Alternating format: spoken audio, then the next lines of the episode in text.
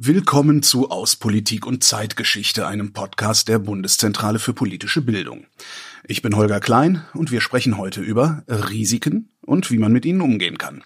Wenn Sie sich nach dem Hören tiefer mit dem Thema befassen wollen, finden Sie die APUZ zum Thema auf bpb.de slash APUZ. No Risk, No Fun oder auch Wer nicht wagt, der nicht gewinnt. Wenn man diesen Redewendungen folgt, dann bedeutet ein Risiko einzugehen, dass man sich auf eine unsichere Sache einlässt, weil man hofft, dass vielleicht was Gutes dabei rauskommt. Bei Risiken durch Klimawandel, Atomkraft, Krieg oder Pandemien sieht die Sache anders aus. Hier können wir nicht individuell entscheiden, ob wir sie eingehen wollen oder ob nicht. Diese komplexen Risiken erfordern politisches und gesellschaftliches Risikomanagement. Und statt mit Abenteuern assoziiert man sie eher mit Gefahren. Was ein Risiko ist und wie wir damit individuell und als Gesellschaft umgehen können, darum geht's in dieser Folge. Der Soziologe Wolfgang Bons erklärt, wie sich der Risikobegriff historisch entwickelt hat und was er eigentlich bedeutet. Es ist die Möglichkeit, was zu gewinnen und eben auch dummerweise die Gefahr, was zu verlieren. Mit dem Psychologen Gerd Gigerenzer habe ich darüber gesprochen, was Risikokompetenz ist und wie wir kompetenter mit Risiken umgehen können. Risikokompetenz heißt, dass man die Fernsteuerung für seine eigenen Gefühle und Ängste selbst in die Hand bekommt. Und Ursula Münch erklärt, wie Risiken politisch bearbeitet und kommuniziert werden und welche Folgen das für die Demokratie hat. Das wirkt sich natürlich ganz stark auf unser repräsentatives System aus, wenn wir in eine Situation hineingeraten, dass ein größerer Teil der Bevölkerung der Politik einen sinnvollen Umgang mit Risiken nicht zutraut.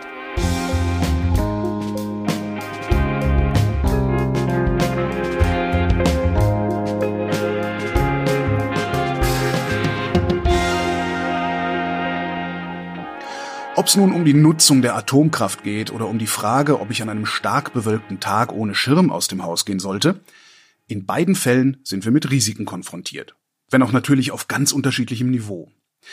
Und wenn ich mein ganzes Geld in Aktien eines einzigen Unternehmens investiere, dann ist auch das wieder ein Risiko. Wovon wir genau sprechen, wenn wir Risiko sagen, das schauen wir uns gemeinsam mit dem Soziologen Wolfgang Bons an. Der war Professor für allgemeine Soziologie an der Fakultät für Staats- und Sozialwissenschaften der Universität der Bundeswehr München. Die Herkunft des Wortes Risiko ist nicht eindeutig geklärt, aber sicher ist, der Begriff rischiare wurde spätestens seit dem 14. Jahrhundert von italienischen Seeleuten benutzt, und zwar für das Umschiffen von Klippen.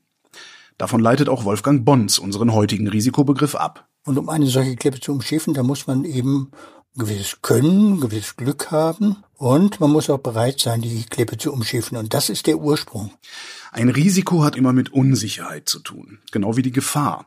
Trotzdem lassen sich beide Konzepte klar voneinander abgrenzen. Also zum Beispiel ein Gewitter, ein Blitzschlag, da kann ich nichts dran machen. Das ist eine Gefahr. Dagegen, wenn ich irgendwie einen Berg besteige, und mich dort, das heißt immer so schön, in Gefahr begebe, dann gehe ich eigentlich ein Risiko ein. Denn die Gefahr des Absturzes, die würde nicht bestehen, wenn ich nicht auf die verrückte Idee käme, ausgerechnet auf diesen Berg zu steigen. Und das ist tatsächlich der Unterschied zwischen Risiko und Gefahr. Also Gefahren entstehen eben unabhängig vom eigenen Handeln. Risiken dagegen sind handlungs- und entscheidungsbezogen. Mit vielen Gefahren wie Krankheiten oder Naturgewalten hat die Menschheit mit der Zeit gelernt, besser umzugehen. Aber wir sind heute mit neuen Risiken konfrontiert, die weit über so individuelle Risiken hinausgehen, wie zum Beispiel die des Bergsteigens oder des ohne Regenschirm Nasswerdens. Der Soziologe Ulrich Beck hat dafür schon 1986 einen Begriff geprägt, der bis heute in aller Munde ist. Den Begriff der Risikogesellschaft.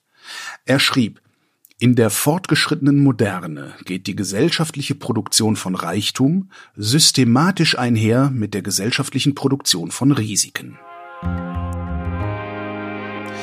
Durch Menschen verursachte Risiken sind also eine Nebenwirkung des technischen Fortschritts. Und denen sind wir nahezu schutzlos ausgeliefert, selbst wenn wir sie nicht unmittelbar wahrnehmen können.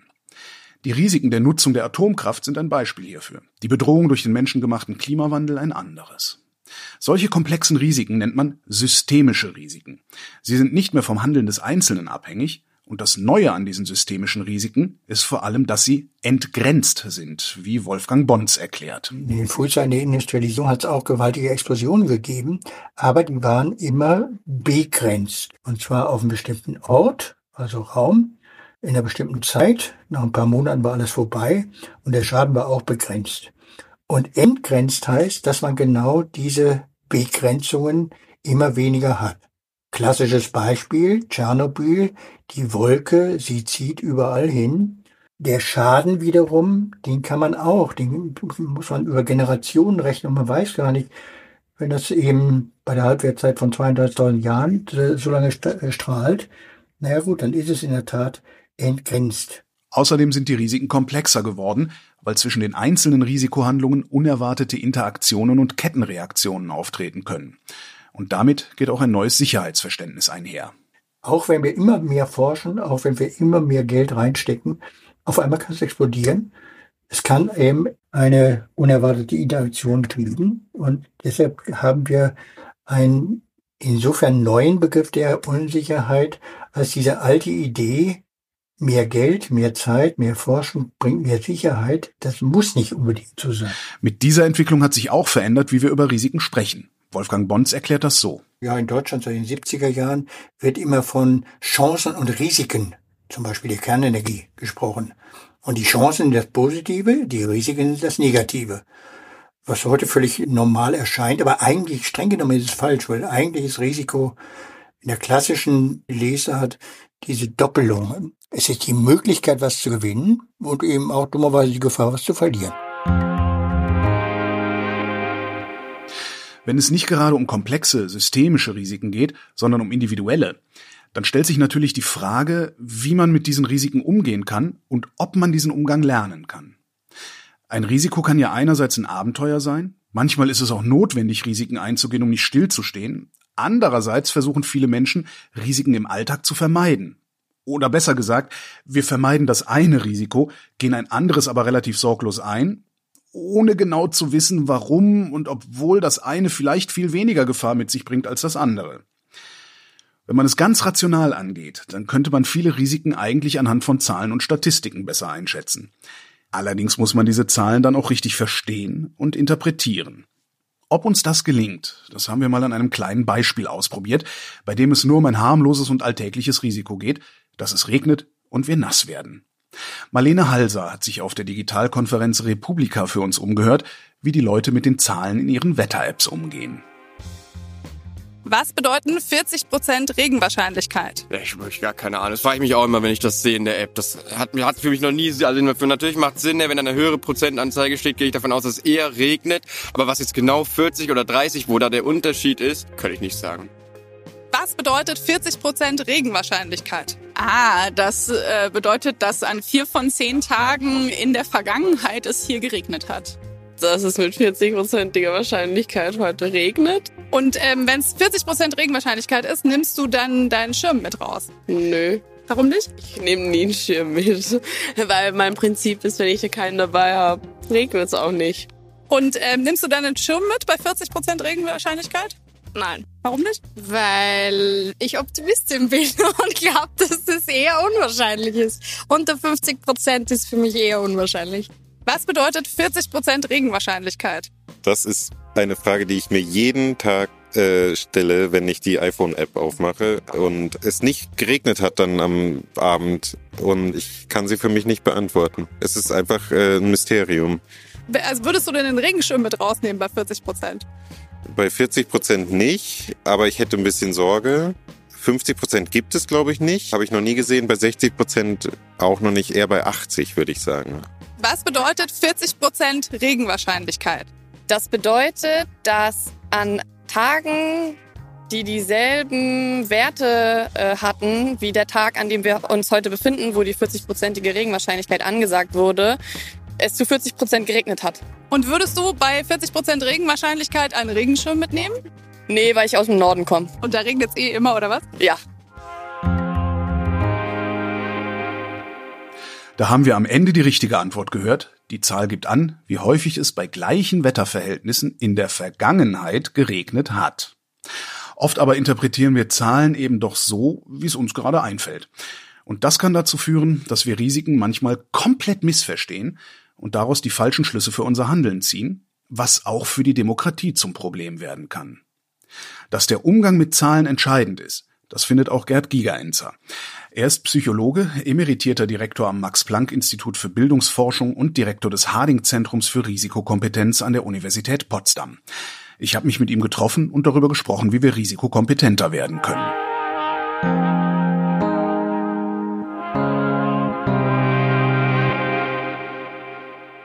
Sie schreiben in der APUZ, eine freie Gesellschaft brauche risikokompetente Bürger.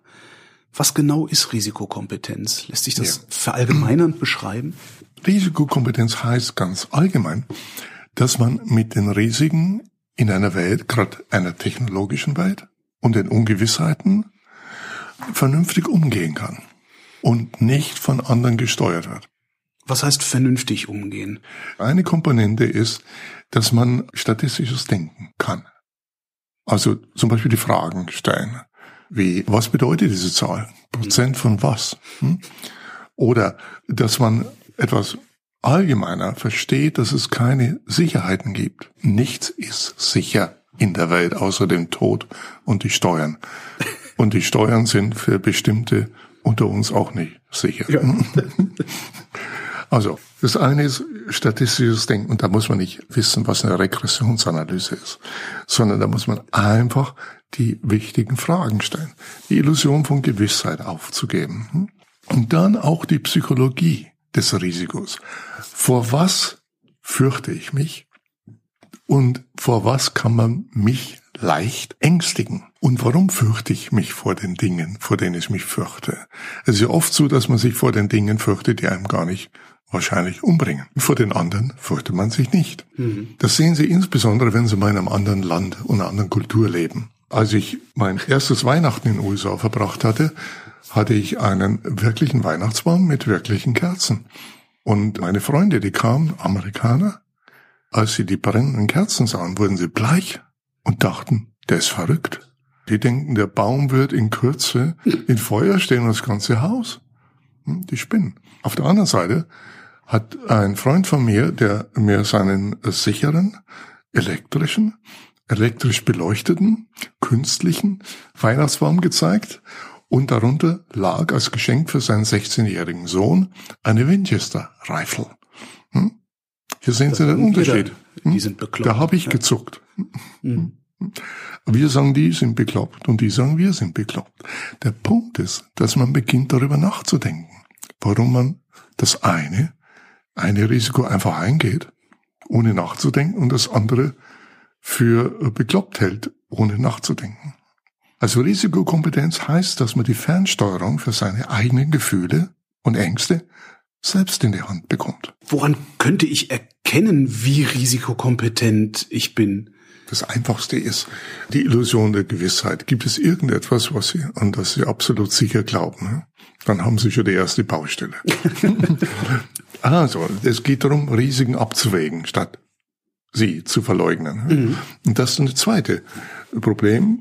Also, verstehe ich denn zum Beispiel, dass alle Dinge wie Impfungen, wie Tests, ja, positive und negative Seiten haben. Also, man hat es ja immer mit einem Abwägen zu tun. Und das dritte ist dann, verstehe ich die Zahlen, die mir präsentiert werden? Oder lasse ich mich in die Irre führen?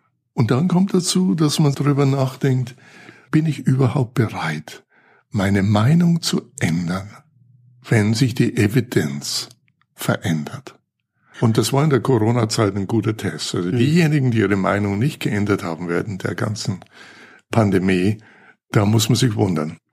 Nur in dem Moment, wo ich als Gesellschaft, also jedes Individuum in der Gesellschaft hat erkannt, nichts ist sicher, es ist immer eine Abwägungsfrage bis zu welchem Punkt kann ich denn dann noch diskutieren? Weil äh, irgendwann muss ich ja auch mal eine Entscheidung fällen. Aber deswegen muss man auch nicht dran glauben, dass die Entscheidung, die man fällt, die einzig denkbare richtige ist. Zum Beispiel jetzt. Wir sind jetzt in einer Situation, wo wir nicht wissen, wie es im Herbst mit Covid-19 sein wird. Es hat überhaupt keinen Sinn, sich eine Illusion von Gewissheit zu machen, sondern man muss lernen, mit dieser Ungewissheit zu leben. Denn richtig, wie Sie sagen, man muss sich ja entscheiden, muss ja was tun. Man kann ja nicht hier sitzen, völlig verängstigt, bis der Virus wiederkommt oder umgekehrt sagen, ja, das war's. Hm, hm, wahrscheinlich war es es nicht. Was ich ja gerne mache, ist, ich lagere die Einschätzung von Risiken aus an Menschen, die ich für entsprechende Fachleute halte. Wenn ich Sie richtig verstanden habe oder Ihre Texte richtig verstanden habe, sagen Sie, das ist ein Fehler. Nun, also es ist nicht grundsätzlich ein Fehler, Fachleute zu befragen. Aber es ist, glaube ich, nicht eine demokratische Einstellung, grundsätzlich die eigenen Entscheidungen zu delegieren. Denn Demokratie lebt davon, dass man sogenannte mündige Bürger hat. Mhm. Und man braucht halt möglichst viele davon, die mitdenken, die auch kritisch mitdenken und auch sagen, so geht es nicht. Einfach kritisch zu sein allein hilft ja auch nicht, sondern man muss ja informiert kritisch sein. Wenn wir das nicht schaffen, dann werden wir auch keine funktionierende Demokratie haben. Also die Corona-Pandemie war eine wirkliche Chance und ist sie noch, mitdenken zu lernen. Viele Menschen haben auch mitgelernt. Mhm. Sie haben gelernt, dass nun es verschiedene Möglichkeiten gibt der Infektionswege, dass es je nachdem, was nun häufiger ist, man andere Dinge tun muss, Distanz halten zum Beispiel, und dass das Ganze einfach nicht so gewiss ist und die Wissenschaft daran arbeitet. Auch die Wissenschaft braucht Zeit, um hier Antworten zu finden. Und viele haben auch gelernt, dass ihr Verständnis von Wissenschaft das falsche war. Nämlich Wissenschaft, da passiert was und dann fragt man den Wissenschaftler und der genau. Wissenschaftler weiß das. Ja, so geht das nicht. Kern von Wissenschaft ist die Neugierde, dass man wirklich wissen möchte, nicht nur hören möchte, was man jetzt tun soll, also verstehen möchte und auch, dass es um Argumente gibt, dass die Argumente dafür, dagegen.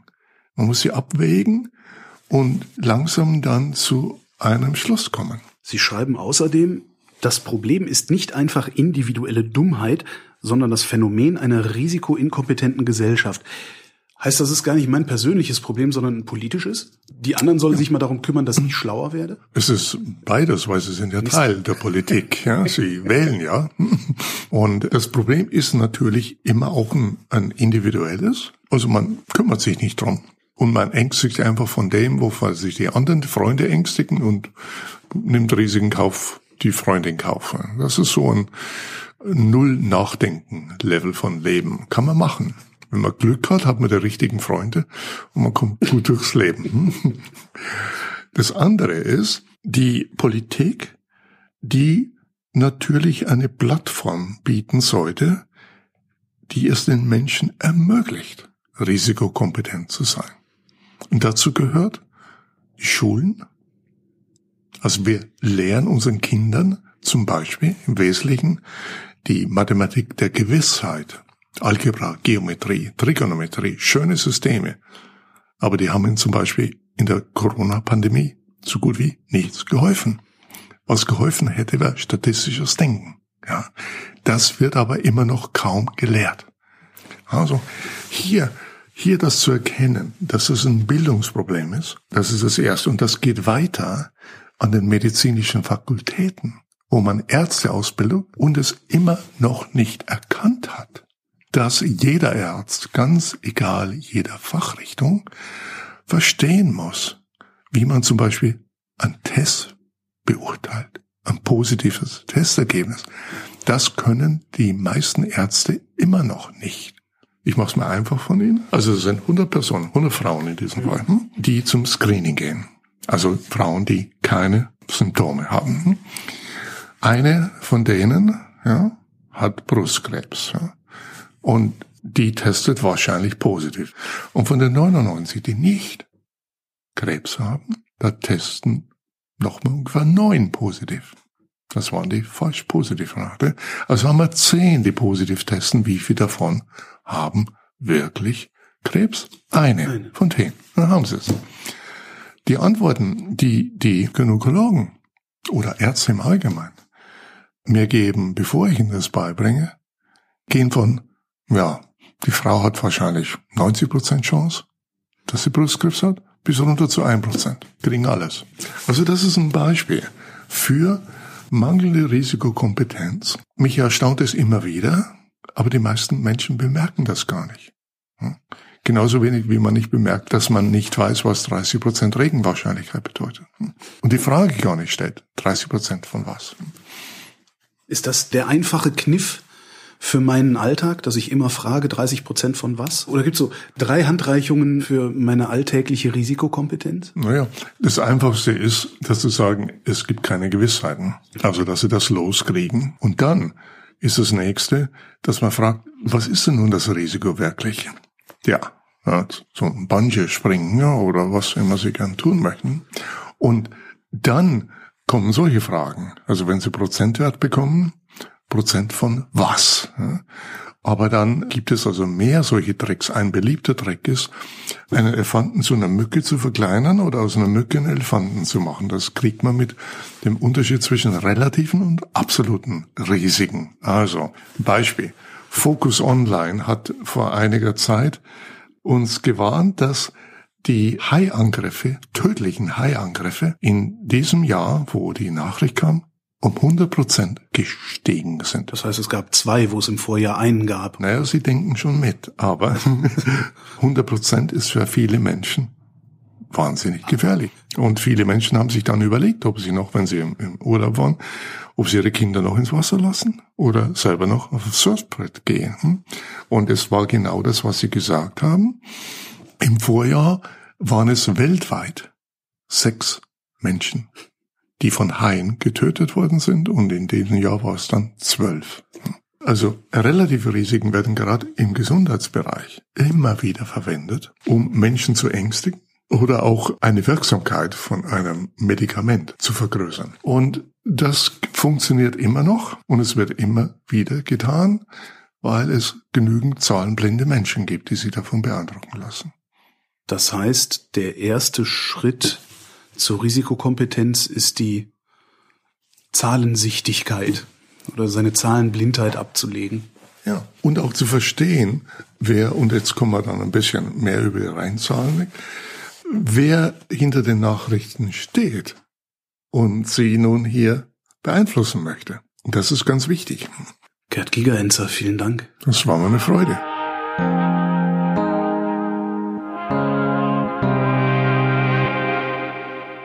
Risikokompetenz ist für eine funktionierende Demokratie wichtig. Aber nicht nur jeder Einzelne muss mit Risiken zurechtkommen, auch die Politik muss lernen, gerade die neuen systemischen Risiken zu vermitteln, zu bearbeiten und nach Möglichkeit zu minimieren. Wie das gehen kann, darüber hat Ursula Münch in der APUZ geschrieben. Sie ist Direktorin der Akademie für politische Bildung in Tutzing und Professorin für Politikwissenschaft an der Universität der Bundeswehr München. Ursula Münch spricht den Medien eine entscheidende Rolle zu, wenn es darum geht, wie die Politik mit Risiken umgeht. Gerade in einer freiheitlichen, in einer pluralistischen Demokratie haben wir ja etwas, was es in der Volksrepublik China eben nicht gibt, was es in der Russischen Föderation nicht gibt. Wir haben ja freie Medien. Und bei uns wird dann ja auch sehr kritisch und zum Teil auch völlig schonungslos, ja durchaus zu Recht, dann über Missmanagement berichtet, sowohl Missmanagement mit Blick auf das ursprüngliche Risiko, als auch mit Blick auf zu weitgehende Einschränkungen von Freiheitsrechten. Jede Art und Weise, wie richtig oder falsch auf bestehende oder wahrgenommene Risiken reagiert wird, ist immer auch eine Frage eines öffentlichen Diskurses. Also dazu findet ja immer eine ganz große Debatte statt und wir alle waren und sind ja Zeitzeugen der Debatte zum Beispiel, wie wir umgehen mit dem Risiko Pandemie. Wir sind alle Zeitzeugen, wie wir umgehen mit dem Risiko der Erderwärmung, der Klimakrise. Insofern können das die politisch Verantwortlichen nicht allein unter sich ausmachen, sondern stehen unter extremer Beobachtung, was ihr Verhalten natürlich auch wieder verändert. Wir kennen es aus den Pandemiejahren ja zu Genüge. Dem einen sind die Regeln zu drastisch, der anderen zu lasch. Im Umgang mit Risiken muss bei politischen Entscheidungen immer abgewogen werden, auch um politische Stabilität zu erhalten jeder Umgang mit einem Risiko ist im Grunde für die staatlich Handelnden immer auch ein Balanceakt, also quasi übervorsichtig zu sein, überzureagieren und dann womöglich Freiheitsrechte zum Beispiel einzuschränken oder wirtschaftliche Entfaltungsmassenmöglichkeiten einzuschränken Und die andere Möglichkeit ist, man hält das, das Risiko eines terroristischen Anschlags, eines systemischen Risikos mit Blick auf zum Beispiel kritische Infrastrukturen. Oder man sieht eine Pandemie, man beurteilt sie fälschlich als zu harmlos und dann hat man das Problem, dass auch dann wieder Vertrauen verloren geht. Dann hat man also zu dem Risiko, das gegeben ist, immer noch zusätzlich, dass sich das Verhältnis zu den Bürgern womöglich problematisch entwickelt. Eine Gegenüberstellung von der Politik auf der einen Seite und Bürgerinnen und Bürgern auf der anderen funktioniert bei Risikoentscheidungen allerdings nicht, meint Ursula Münch. Grund dafür sei das sogenannte Risikoparadox, das eben alle Menschen gleichermaßen betrifft. Das Risikoparadox bedeutet, dass wir als Menschen dazu neigen, Risiken völlig falsch einzuschätzen. Das bekannteste Beispiel äh, ist dafür die Reaktion vieler US-Amerikaner nach den Terroranschlägen im Jahr 2001, 9-11, dass dann ganz viele Menschen über Monate hinweg sich entschieden haben, nicht mehr zu fliegen, sondern man hat lieber das Auto benutzt, auch für lange Strecken. In der Folge sind viel, viel mehr Autounfälle passiert, als zu Normalzeiten passiert werden, als die Menschen gerade auch größere Strecken mit dem Flugzeug zurückgelegt haben. Also insofern hatte man damals, und das passiert eben leider ständig, eine völlig falsche Risikowahrnehmung. Und der Punkt ist, diesem Risikoparadox unterliegen wir als Individuen, aber politisch verantwortliche Mandats- und Amtsträger sind natürlich auch Menschen und können äh, auch Risiken auch nicht immer richtig einschätzen. Und hier der Appell, ja, politisch Verantwortliche müssen Risiken richtig beurteilen können und auch eine Statistik auch entsprechend lesen können, sonst treffen sie die falschen Entscheidungen und zwar dann nicht nur für sich selbst, sondern unter Umständen für sehr, sehr viele Menschen. Je höher die Verantwortung, umso wichtiger wird also auch der kompetente Umgang mit Risiken. Man kann es aber auch andersrum betrachten. Als Bürgerinnen und Bürger, die ja eben auch dem Risikoparadoxon unterliegen, überschätzen wir oft die Gefahr, die politische Risiken für uns persönlich darstellen.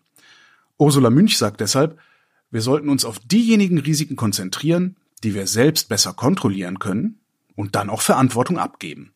Denn das Vertrauen in die politischen Repräsentanten ist ebenfalls wichtig für eine Demokratie. Ich kann mein eigenes Ess-, Trink- und Autofahrverhalten selber kontrollieren. Aber der Zustand der Brücke, über die ich mit meinem Auto fahre, da bin ich auf staatliche Institutionen, auf Ämter und Behörden angewiesen. Und da muss ich meines Erachtens dann auch sagen, ich beauftrage politisch verantwortliche Repräsentanten, Amtsträger. Ich beauftrage die und gebe natürlich auch, ja, Kompetenzen von mir ab, weil ich es selber ohnehin nicht leisten könnte. Ich vertraue auch, weil ich weiß, ich lebe in einer freiheitlichen Demokratie mit einer recht gut funktionierenden Mediendemokratie. Da findet Kontrolle statt, natürlich auch durch die Bürgerinnen und Bürger. Ich gebe es ja nicht völlig ab.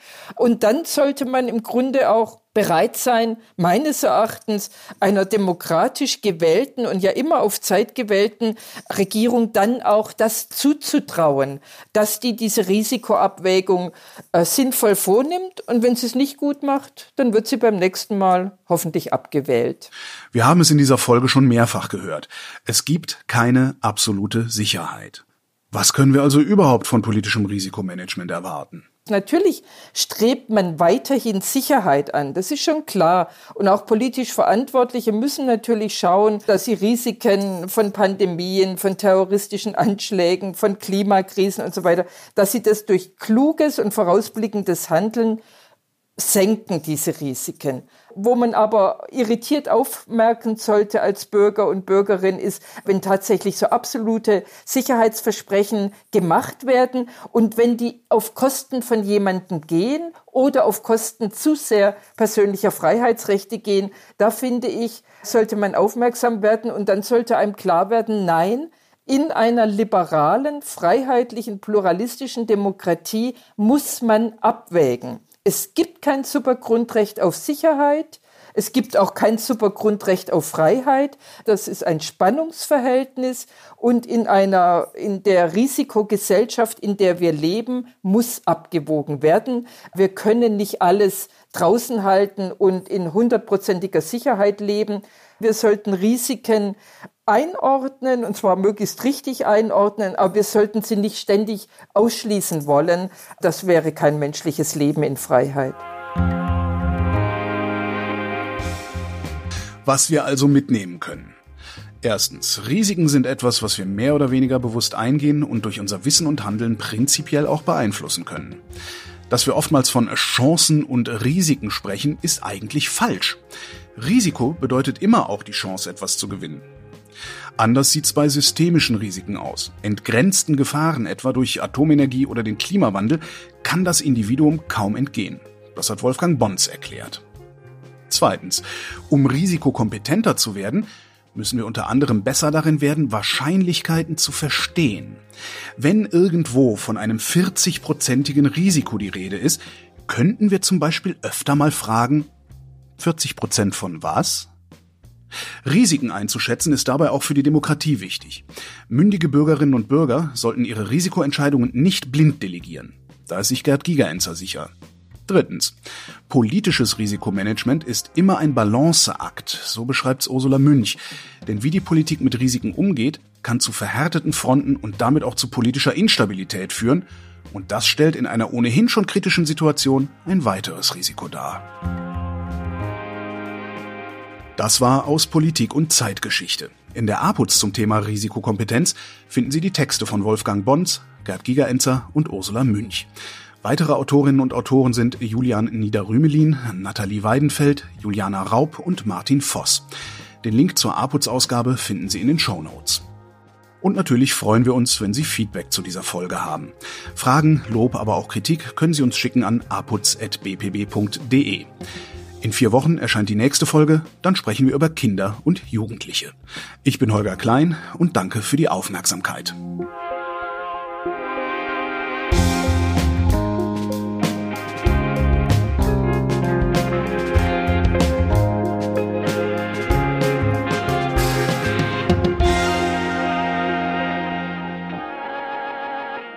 Der Podcast aus Politik und Zeitgeschichte wird von der APUZ-Redaktion in Zusammenarbeit mit Haus 1 produziert. Redaktion für diese Folge Gina Enslin, Julia Günther und Sascha Kneip. Umfrage Marlene Halser, Schnitt Oliver Kraus, Musik Joscha Grunewald, Produktion Haus 1. Am Mikrofon war Holger Klein. Die Folgen stehen unter der Creative Commons Lizenz und dürfen unter Nennung der Herausgeberin zu nicht kommerziellen Zwecken weiterverbreitet werden.